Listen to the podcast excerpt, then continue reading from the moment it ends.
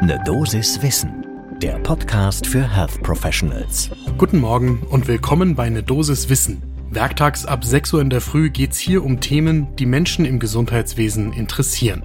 Heute um digitale Gesundheitsanwendungen. Ich bin Dennis Ballwieser, ich bin Arzt und Chefredakteur der Apothekenumschau. Und heute ist Montag, der 14. Februar 2022. Ein Podcast von gesundheithören.de und Apothekenumschau Pro. Digitale Gesundheitsanwendungen, das sind die sogenannten Apps auf Rezept, die man seit September 2020 durch Ärzte und Psychotherapeuten auch verordnet bekommen kann als Patientin oder Patient. Das Ganze geht auf Jens Spahn zurück und sein digitales Versorgungsgesetz, das eben ermöglicht, dass Diagnostik und Monitoring und Therapie von Krankheiten eben auch in speziell dafür zertifizierten und zugelassenen Apps stattfinden kann. Die haben dann eine CE-Kennzeichnung, sind ein Medizinprodukt und werden vom Bundesinstitut für Arzneimittel und Medizinprodukte zugelassen und in das sogenannte DIGA-Verzeichnis aufgenommen. Das Besondere für PatientInnen ist dann auch, dass die GKV und die PKV die entsprechenden Kosten übernehmen kann und besondere Anforderungen natürlich auch an Datenschutz und Datensicherheit gestellt werden, weil es sich ja um Medizinprodukte handelt. Jetzt gibt es eine Veröffentlichung im Internist zu den digitalen Gesundheitsanwendungen durch die Deutsche Gesellschaft für Innere Medizin, die sich einmal genau angeschaut hat, wie eigentlich die aktuell verfügbaren DIGA zu bewerten sind. Das Ganze richtet sich an InternistInnen, aber auch wir Normalsterblichen dürfen das lesen und interpretieren und darum geht's gleich zum ersten Kaffee des Tages.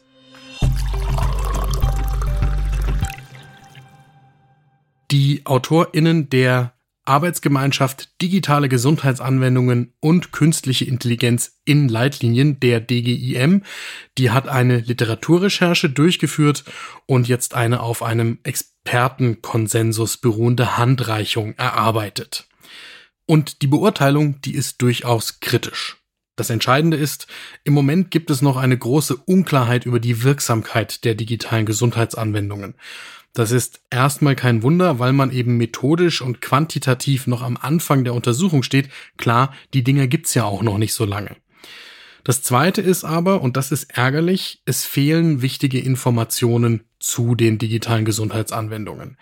Wenn man sich zum Beispiel eine DIGA wie Zanadio für Adipositas aus der Verordnersicht anschaut, dann fällt auf, dass da zwar Informationen für Fachkreise enthalten sind und da kann man eine ganze Menge über Indikationen und Kontraindikationen lesen, aber was dann eigentlich drin ist in der App und was die Patientinnen und Patienten sehen und erleben, das erschließt sich aus der Verordnersicht nicht.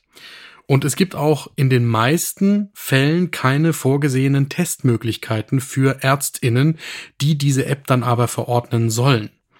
In der BfArM-Liste, da steht dann eine ganze Menge drin über die Indikationen, aber wenn ich dann entscheiden soll als Ärztin oder als Arzt, ob ich diese App für meine Patientin geeignet finde, dann muss ich da quasi blind diesen Beschreibungen vertrauen. Selber ausprobieren geht nicht. Und ehrlicherweise ist das aus meiner Perspektive ein K.O.-Kriterium für die DIGA in der aktuellen Form. Wenn sämtliche Anbieter es nicht schaffen, da für alle Ärztinnen und Ärzte einen einfachen, schnellen Zugang zu allen verschreibungsfähigen DIGA zu schaffen, dann werden die sich in der Verordnung auch nicht durchsetzen.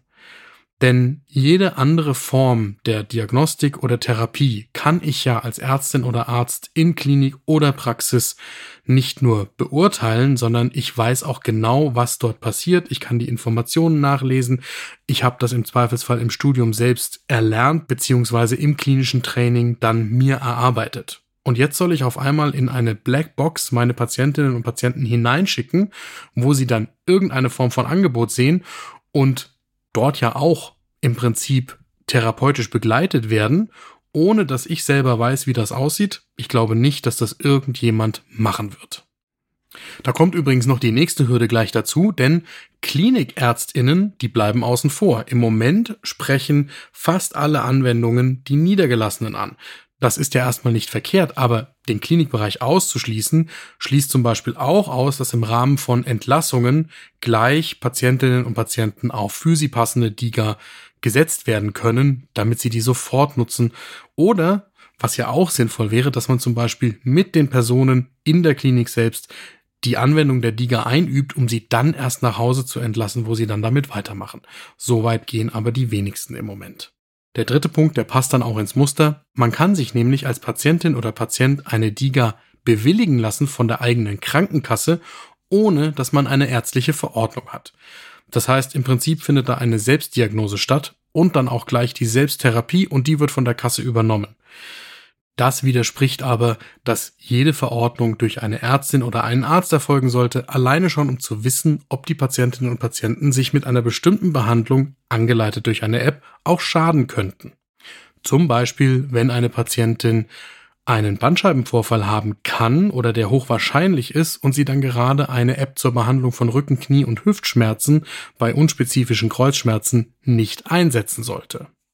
Das Fazit, im Internisten und auch hier bei eine Dosis Wissen, natürlich sind DIGA innovativ und neu und sollten unbedingt auch eingesetzt und erforscht werden, aber da gibt's einige grundlegende Denkfehler und zahlreiche offene Fragen.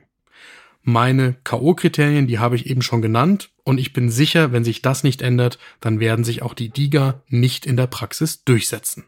Wenn man als Ärztin oder Arzt in der Praxis übrigens eine DIGA verordnen will, dann geht das tatsächlich ganz einfach über ein normales Rezept, DIGA, die haben Pharmazentralnummern und im BfArM-Verzeichnis kann man entnehmen, welche es im Moment gibt. Das verlinken wir natürlich in den Show Notes. Das war eine Dosis Wissen für heute. Morgen ab 6 Uhr in der Früh gibt's die nächste. Wenn ihr eine Dosis Wissen gerne hört, dann folgt doch diesem Podcast, dann bekommt ihr immer Bescheid, sobald wir eine neue Folge online stellen.